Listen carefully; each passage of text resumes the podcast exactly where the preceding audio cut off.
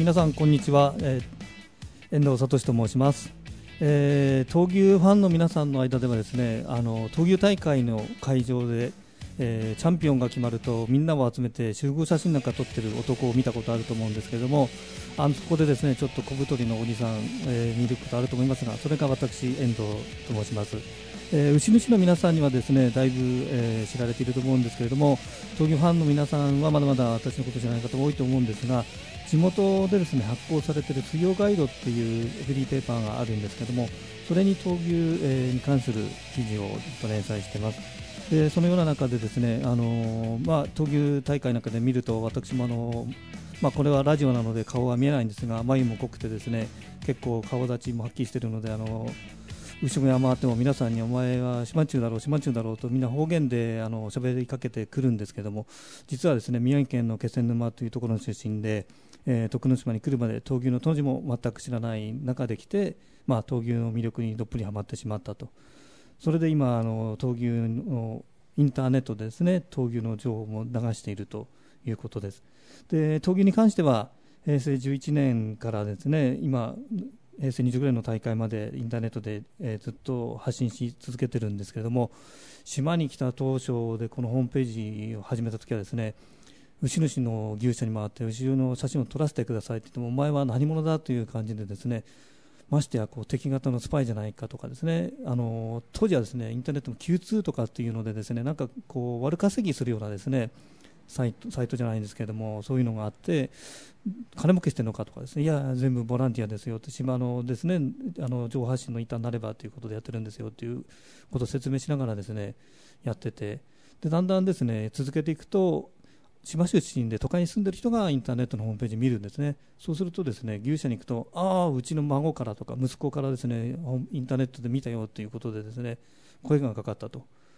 それまではですね牛舎に行ってもですね夕方行ったらもう牛笑って中に入れたんでもう後で出直してこい来いみたいなことも言われたんですが今はですねそういうこともあってああ来たかと牛出そうかというふうに言ってもらえるぐらいの感じになってます。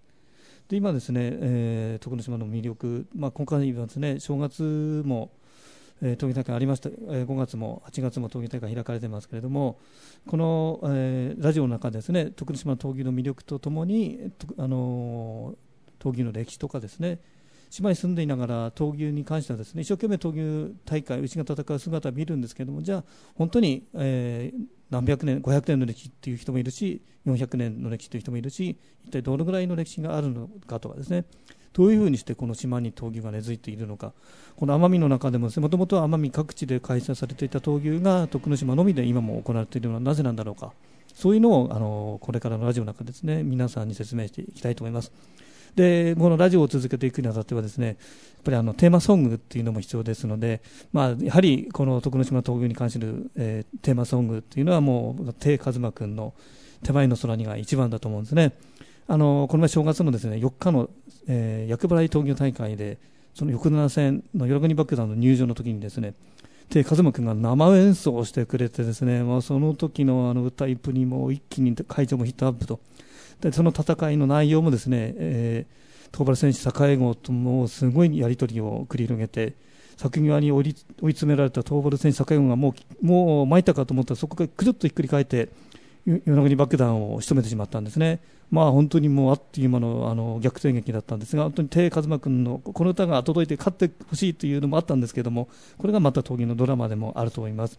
今、あの闘牛大会ではほとんど入場するときにワイド、ワイド、ワイド、まあ、太鼓やラッパーで入場するのが主流ですけれども、まあ、沖縄なんかでは今の闘牛大会を見るといろんなテーマソングをかけて入場する場合も増えてるんですね、まあ、それがあのいいかどうかっていうもちろんあの賛否両論があってやはり伝統文化である以上は島ならではのあの太鼓ラッパーっていうのがいいんだというのもありますし、まあ、そのに合わせて太鼓ラップに合わせて入場した後に音楽流すっていう方法もあるかもしれませんよね。その曲、まあ、うちのイメージに合わせてとかですね、まあ、今後そういう人も増えてくるの可能性もありますあるのではないかとも思います、まあ、これはですねただあの片方が音楽かけたいからってそれでいいというわけでもなくてかつてですね沖縄に徳之島で、えー、全統一になった井上天一という牛が沖縄にあのサミット大会の時に遠征したことがあります。その時にですね、まあ、全土地になる前の話なんですけれども沖縄のナンバー2というはるか花形という市と沖縄で、まあ、お互いまあ実際島のナンバー2決定戦という形でですね、えー、取り組みがあったんですけれどもその時にですねあの井上天一の応援団があの手前を跳ねて、ね、太鼓叩いてラッパでワイドワイドワイドワイドって入場したがですねはるかな方の陣営からですねクレームがついたと、まあ、沖縄でも今ではですねそういう入場方法も増えてきているんですが当時はですねもう普通に静かに入場して対戦して勝ったら勝ち足っていうのが沖縄の主流だったんですが徳之島風の応援なんかであの相手をビビらせようと思ってるんじゃないかというふうに相手に捉えてしまってですねそういう例がありますし、まあ、今後あの徳之島でもどういうふうになっていくのかいろんなあの対戦の仕方も出てくるんじゃないかというふうに思います。でですねここであの自己紹介兼ねて自分のあの闘牛主と牛主としてのエピソードをちょっと紹介したいなと思うんですね。で実はあのこういうふうにインターネットで情報発信しててもですねやはりお前、牛なんかも世話したことないくせに分かるかみたいに言う意見もあってですね。いや、そんな自分のうちはですね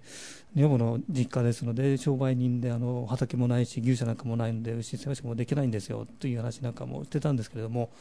一回やってみな牛なんか持ってみれば気持ちも分かるよということなんかも言われてですね。である年こうインターネットで知り合った仲間と、えー、5人で沖縄に行った時にこの牛買おうかって話になってですね買った牛1歳2ヶ月で、えー、55万で牛を買ったんですけれどもその牛がですねはあのー、牛の世話草刈りとかですねもう散歩してたら後ろから追いかけられたりとかっていうのもあったんですけれども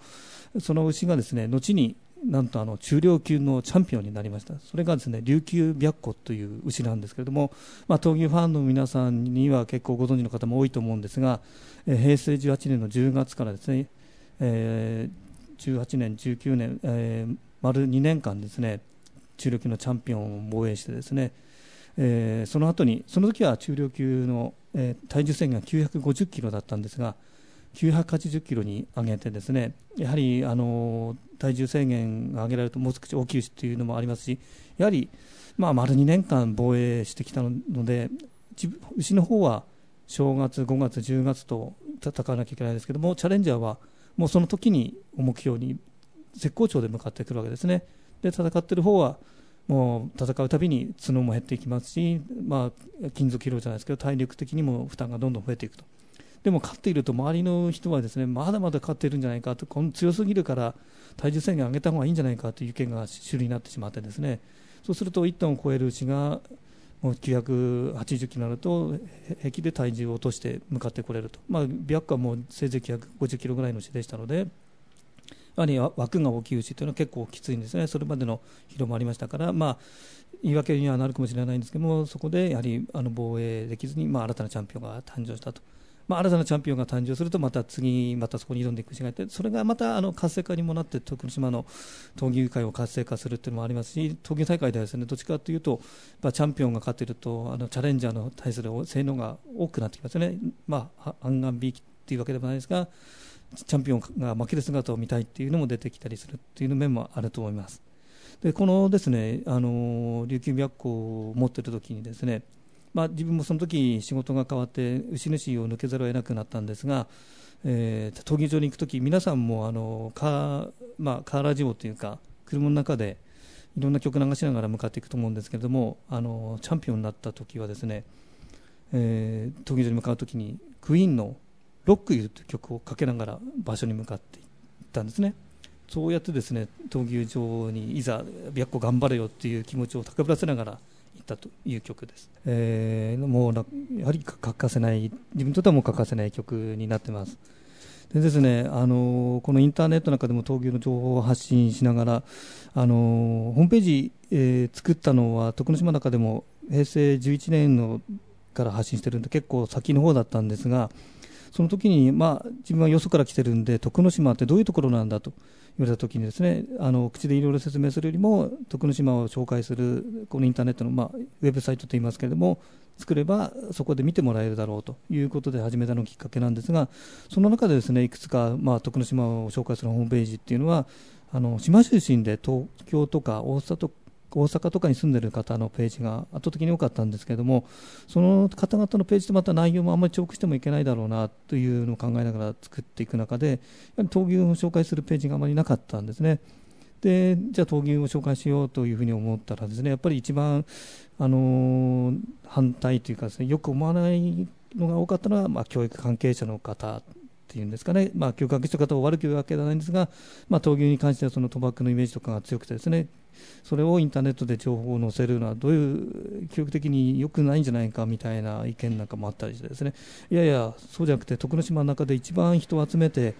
えー、人々を熱狂させる徳之島って言ったら闘牛でしょうと。いうようなことでインターネットで紹介し続けているんですけどもやはりいまだにですね迷い住む人がいないわけではないんですよね、あの闘牛関係者の中でもですね余計な情報を流すななんて昔言われた時はあったんですけど、今は全く闘牛関係者、そういう意見はないんですよね、その稽古なんかで牛が逃げたとか、ですね。前はあの BBS っていうその掲示板なんかにはですねそういういろんな稽古でどうだとか、なんか噂駆け引きみたいなのが書き込まれたりしてですね。それは私が全く稽古で見てもそういうのを書き込むことはなかったんですけども他の人が書き込んだのがですね、えー、乗るとあの牛小屋に行ったらですね、遠藤、お前、余計なこと流しがってみたいな感じで怒られたことがあったんです、いや、僕じゃないですよ、でも結局、管理者の責任みたいになってしまうんですけれども、まあ、最近は皆さん、牛主関係者の皆さんもですねそういう誤解はほとんどなくなってきてるんですけれども、やはりそういうイメージがまだ強いのは教育関係者には多いと思うんですね。で僕はあのそのさっき言った水曜ガイドの中でですね、あの8月の20、えー、昨日、えー、26日付の水曜日付えー、昨日27日付ですね。水曜ガイドにですね、えー、書いた記事の中であの徳之島でも有名なあの教育関係で有名な辰野定一先生という方のちょっとエピソードをそこで紹介してるんですけれどもあえてそこであの教育関係者でも、ね、牛を持ってた方がいたということをそこで訴えたかったんですね。でその辰野定一先生がですねとの闘牛のエピソードで紹介しているのがですねうちにいた牛角切りという牛がいたということなんですがその田園定一先生の牛っていうのがまた昔牛持てる方っていうのは豪農に限られてたわけですね戦前なので。でその豪農で、まあ、その日記を読むとですねあの朝ごはんを36人分も炊いたとかっていうんですね。どんだけすごい家なんだろうかと。であつまりあのお手伝いさんなんかもいてですねあのつまり召使いっていうかそこで下働きしてる人なんかもいておそらく牛の世話とかですねそういうのもあのお手伝いの人がしてたと。でその日記の中にはですね、えー、飼い牛も名牛角切りと大牛の2頭乗馬も2頭他にも駅牛や駅馬もおり倉庫も2頭あって馬小屋なども油脂の芯の五寸角の角柱で建てられ一般の住宅よりも丈夫で立派な建物でしたと、まあ、本当にもうセレブだったんだということがですねありありとその日記から伝わってくるんですね、まあ、後にあの農地開放とかでまあ経済状況は厳しくなるわけですけどその中で一年起きて辰野先生頑張られるわけですが、えー、その角切りという牛があの本当に片方の角が折れてその残りの角で戦残りの角のみでですね戦って相手の巻をついてあの連戦連勝していたと。で角切りイコール上昇将軍というふうに呼ばれるようになってもうあの名牛、えー、の代名詞になったんだというふうに記述されてるんですね。でそこでただ単に闘牛がのがすごかったということじゃなくて人間もそうでなければならないと。人間も強い点弱い点いろんなハンデもあるけどもその弱いことを嘆む、えー、嘆き悲しむのではなくて強い点を伸ばして生かしていけば活躍できるんだと。そのハンデあることに弱音は入っているのはとんでもないと。自分の強いところを生かしてやっていければ頑張れるんだよというようなことをおっしゃっているんですね。まさにですねあのマーケティングの手法なんかでもあのとも一緒なんですけれども強いところをぶつけると。戦う時にもですね弱いところじゃなくてですね弱いところをどうやって補うかではなくてですね強いところをどうやってぶつけていくかっていう手法がマーケティングでもあるんですけれどもまさにそれをその先生が闘牛からおっしゃってるわけですね。だから闘牛に関しても教育面でもいろいろ活かせる面があるんじゃないかな。でやはりそういうこともですね闘牛に関しては言えるという人もいっぱいいるんですよね。あの自分の部屋は汚いけども牛小屋はすごい立派にしてると。ただそれがダメとかじゃなくてその牛小屋をで一生懸命掃除をして動物愛護するっていうことがあの人を愛すること物を大事にすることにつながるんじゃないかと確かに今家を汚くしてしてるかもしれませんけども牛がなんかをきれいにすることによっていろいろ学ぶこともあるんじゃないかなというふうに思うんですね。でいうことから人材育成とかにも結べていく方法もあるだろうと、まあ、これからですね、まあ、僕一人の力でどうにこうにできるでもなくて牛主の皆さんとかそういう教育関係者の皆さんもいろいろと目光らせていただいてもしのあの若者がたむろしてるようなんていうふうに指摘されることもあるんでそうじゃなくて、まあ、一生懸命世話した後にみんなでお茶とか飲んでワイワイ雑談してるんだよとかですね。そういうなんか誤解を招かないようにとかですね。にしてしっかりあのやはり現場を教育関係者の皆さんにも現場を見ていただきたい。見ないであのいろいろ違反するじゃあ実際に見たことあるんですか？っていやそういうふうに聞いてると。いう意見も多いので実現場を見ていただいてこんだけねやってるんだでみんなもしっかり挨拶もしてくれるしねっていう関係者もいるんですよね。そういうふうにしてイメージをどんどん変えあの身近なところからですね変えていくことで闘牛のイメージもどんどん変わっていくんじゃないかなというふうに思うんですね。で今回ですねその角を切れて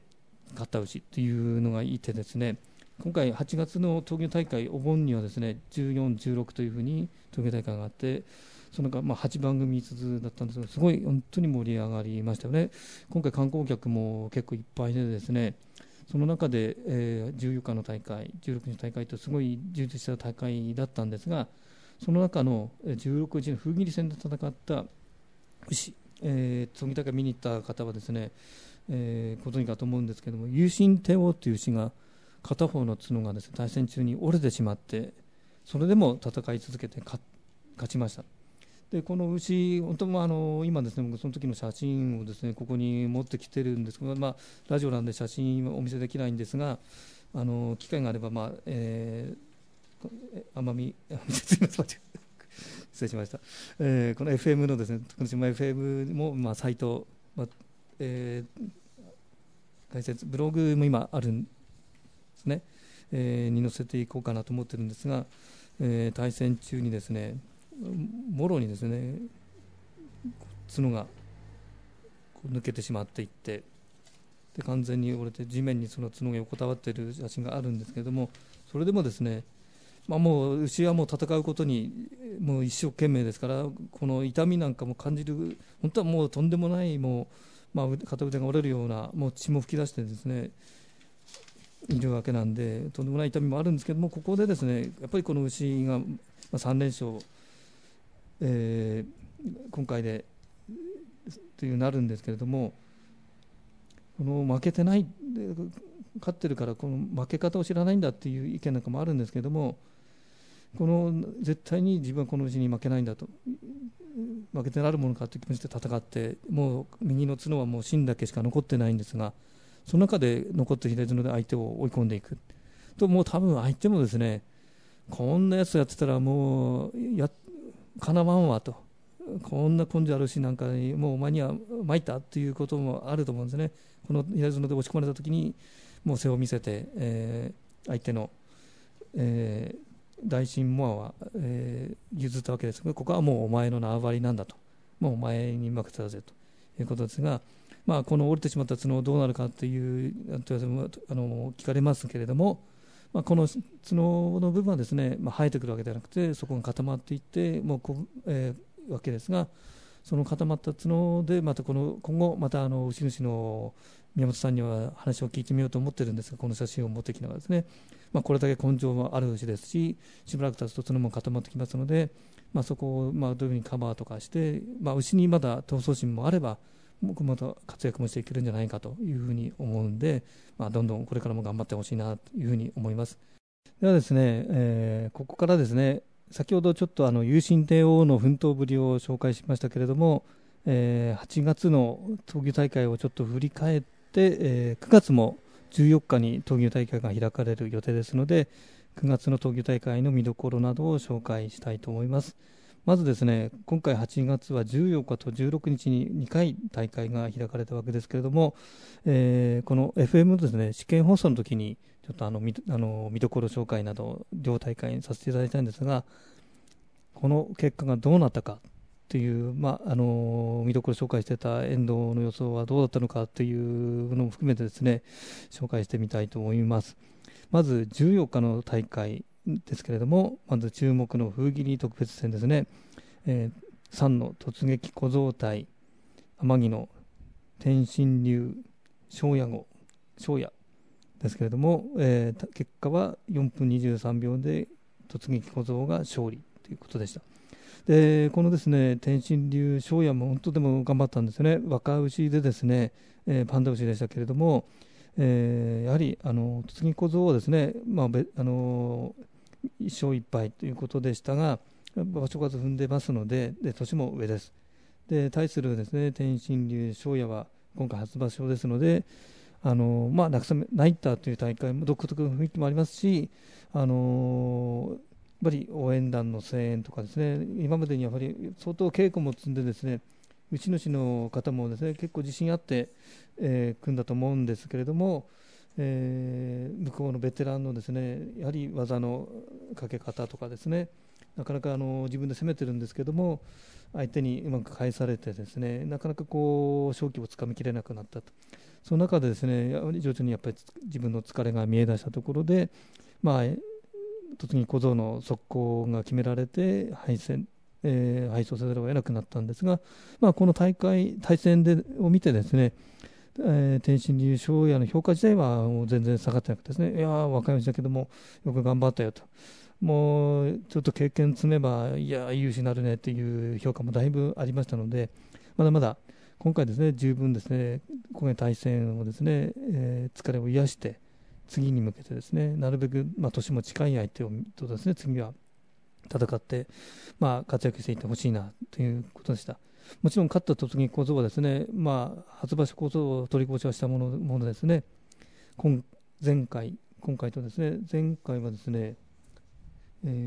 ー、落差みかんで、やっぱり短時間でですね、1分15秒で今回は勝利してますので、えー、今回4分23秒ですから、やはり、えー、この 2, 2連勝してるっていうのをですね生かしてですね次につなげていってほしいなとますます活躍していってほしいなというふうに思っています。で続くですね、えー、見どころだったのが連勝牛スペシャルマッチ。中兄弟初木号対篠原さし龍騎の対戦ですねこれはですねこの8月の大会の中でも、えー、前回この放送の中でも紹介しましたけれども、この8月お盆大会でも、まあ、特に注目される一戦で、まあ、互いに700キロクラスの小型牛ですけれども、中兄弟初記号はもう鋭角ないわゆるガンズの武器にですね、今連戦連勝、3連勝中。で、対する篠原し龍騎は、平園です。本当にまあ横に向いてる、まあ、平っていうか、もうボーヌという島では言いますけれども、真横に向いた角なんですが、この返すのがうまいですよね。そう言ってに攻められたらくるっと相手の方を向き返して速攻を決めるということで、こちらも3連勝と。まあ、下馬評ではですね、やっぱり武器がいい。中京で初期の武器で相手の顔面がやられたらすぐに逃げるんじゃないかというふうな話も出てましたけれども、いざ対戦となるとですね、まあ、果敢に攻める篠原氏隆起ということで、まあ、なかなかですねこの対戦も篠原氏の方が優勢じゃないかというふうな展開が続いたんですけれども、やはり篠原氏の速攻がですねなかなか決まらない。で逆今それまでの予想ではですね中兄弟初期の攻めを篠原氏隆起かわしながら相手のスタミナを奪っていって差しというふうに私は見てたんですが逆にですね中兄弟がこう攻められながらも角を相手ですね当てて作品うまくもう相手のスタミナを奪っていくんですね。でさすがにもう10分と警戒していくと篠原差しの方がもう綿打ちと言いますけど呼吸がどんどん荒くなっていって厳しいなと。でなかなかその中兄弟初期の角に我慢してるけども、まあ、傷の方もどんどん痛くなってくると。ましてはですね篠崎隆起はですね正月3月5月とですね今3連あ昨年ですね昨年の10月3月5月今3連戦してですね、まあ、それまでの傷も残ってるんじゃないかという気もしたんですけれども、えー、ここでですねさすがに12分経過したところで篠崎の攻めが弱くなったところで中京ハスキーのもう攻めが決まってさすがに平沢隆起も戻ってくるかなと思ったんですがもう戻りきれないということで勝負ありと。いうことでこの3連将棋の対戦は中京ハスキー軍が勝利と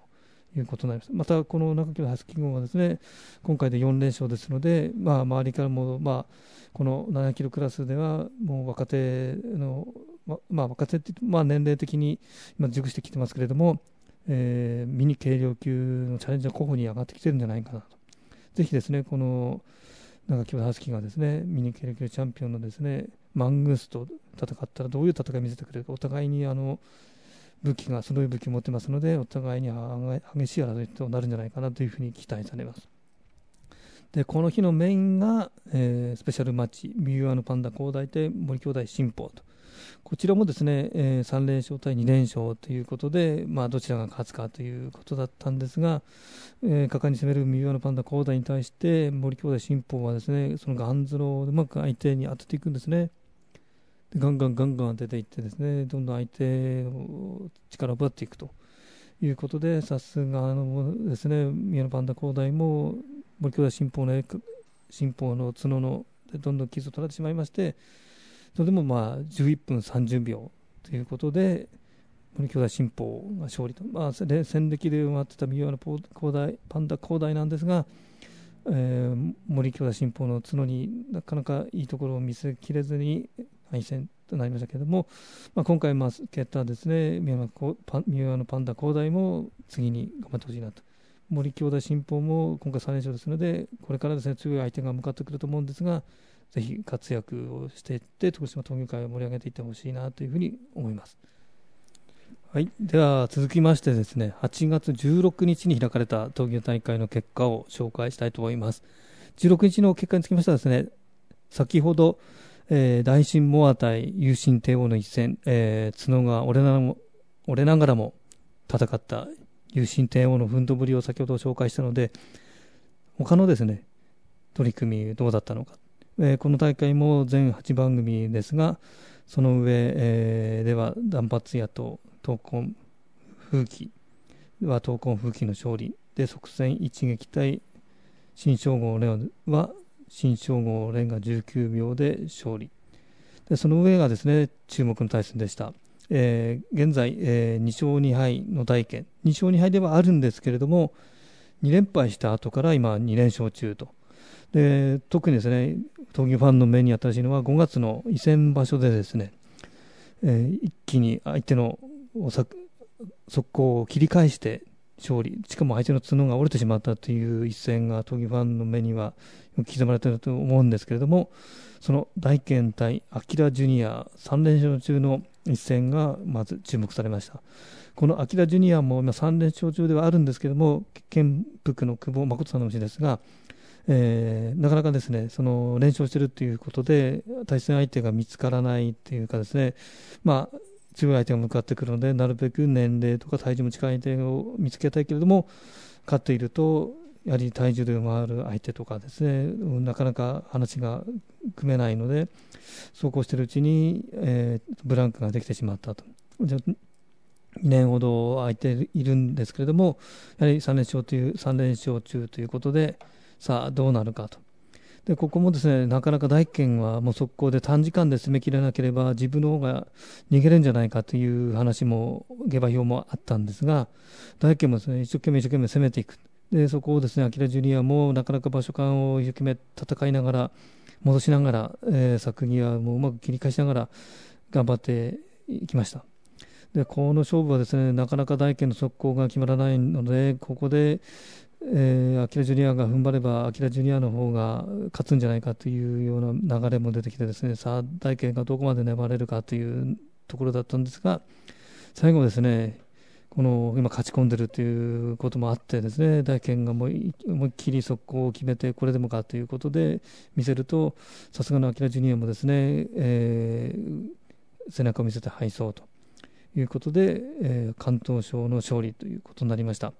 その上でですね初場所の天竜対先頭パンダは天城の天竜が勝利ということで、えー、このうちも仲間同士で持っている牛ということで嬉しい勝利ということで、えー、みんな総出で手前をしていました。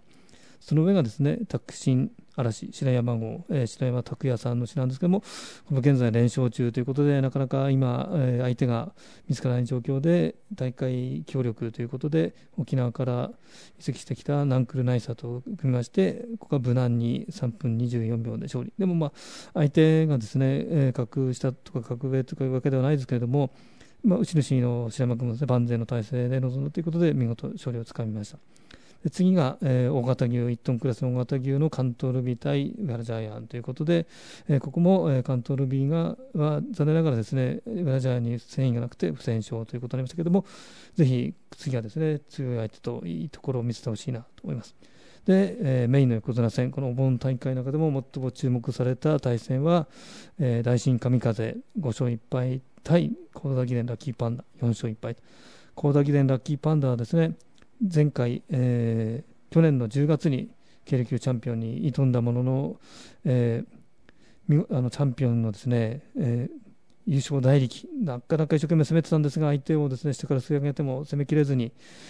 最後には、えー、根負けしてしまったんですが、その後5月不戦勝ということで、えー、大神神風はこの前、5月の大会で、あじゃま小僧と対戦。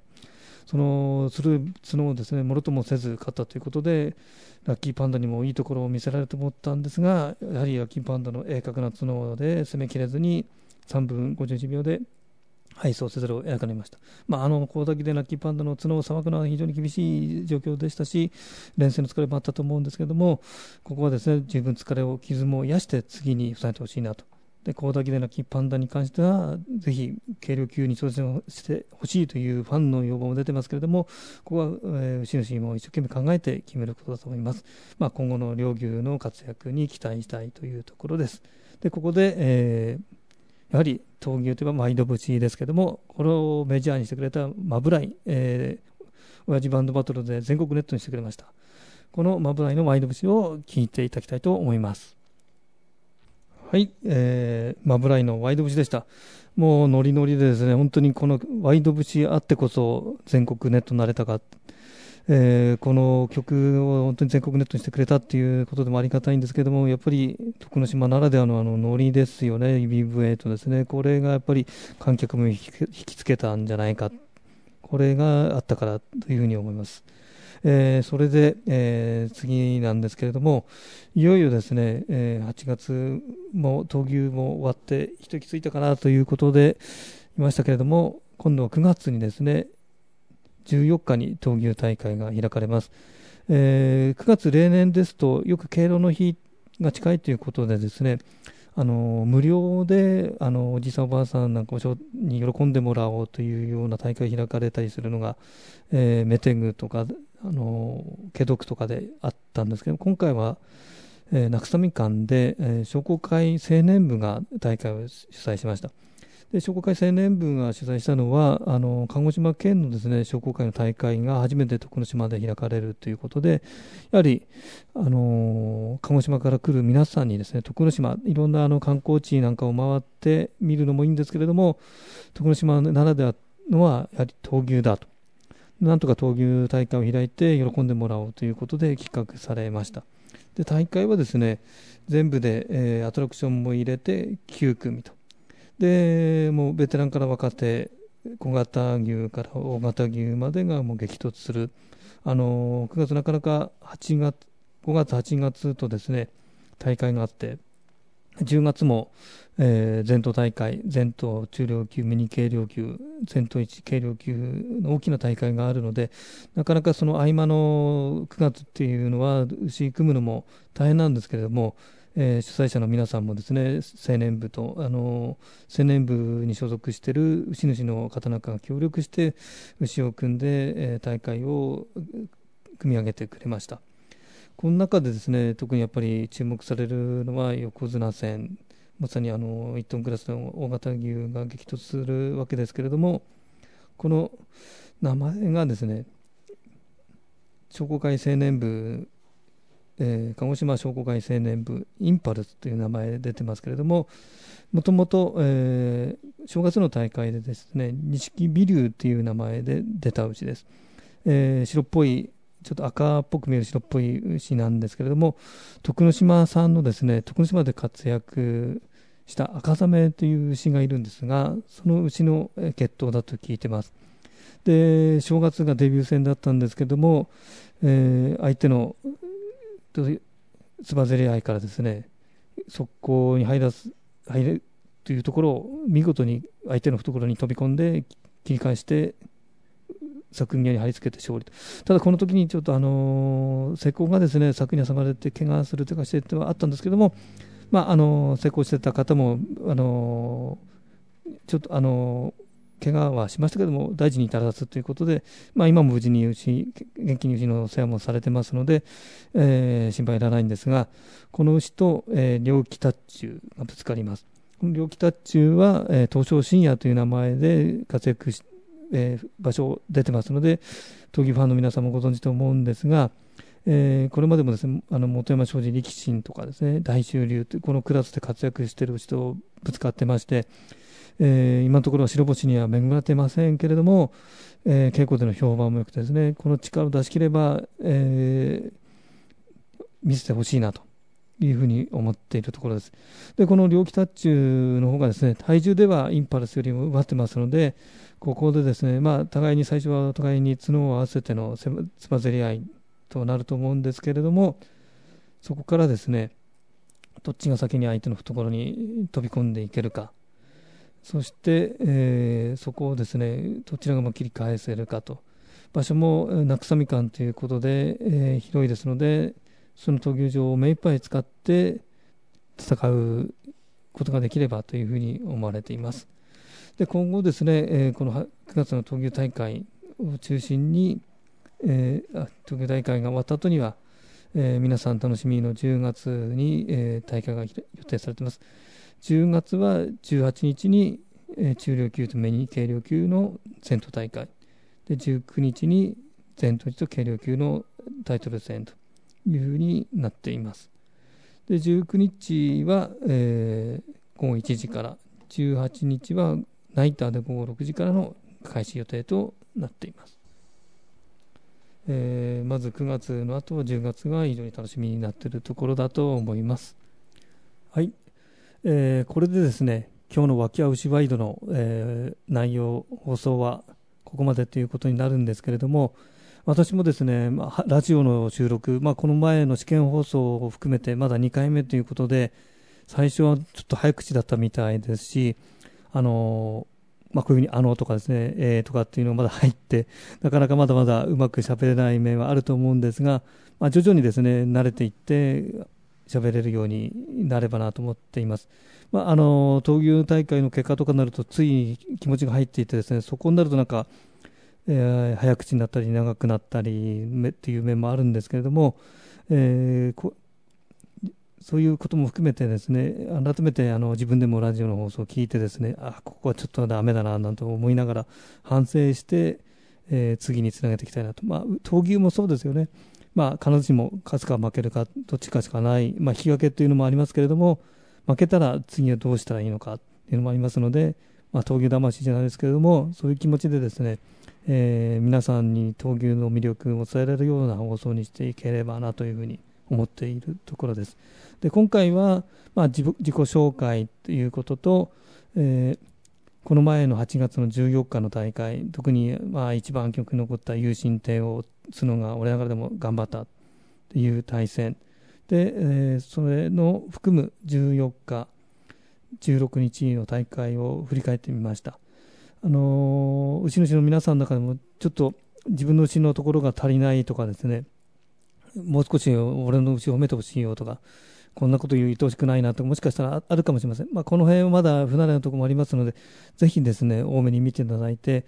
えー、慣れていけばいろいろ、慣れていくことで、えー、皆さんにも喜んでいけるような放送にできればなというふうに思ってますので、まあ、怒られるのも少々覚悟ではいるんですが、あの怒るっていただいても構いませんけれども、まあ、こういうふうにしたらいいんじゃないのっていうアドバイスなどももしいただければ、あのぜひありがたいと思っています。で次はですね9月14日に大会がありますのでその結果そして、えー、闘牛の歴史などについて紹介してまた10月にはいよいよ全島大会が開かれますので次の放送までにどのぐらいの番組が決まっているか分かりませんけれども、まあ、注目の対戦などをですね織り交ぜながら、えー、10月さあどうなるんだろう、まあ、特にあの全島一に関してはもうチャレンジャーが決まっているというふうにも聞いてますがそこも改めてですね確認してですね。で軽量級は今チャレンジャーがなかなか見つからない状態でいるというのも聞いてますので軽量級。で、えー、中量級は今手を挙げている子がいます。でミニ軽量級も手を挙げてますけれどもその重量制限があるクラスは体重を測ってということになりますのでその結果を聞いて、えー、紹介していきたいと思っています。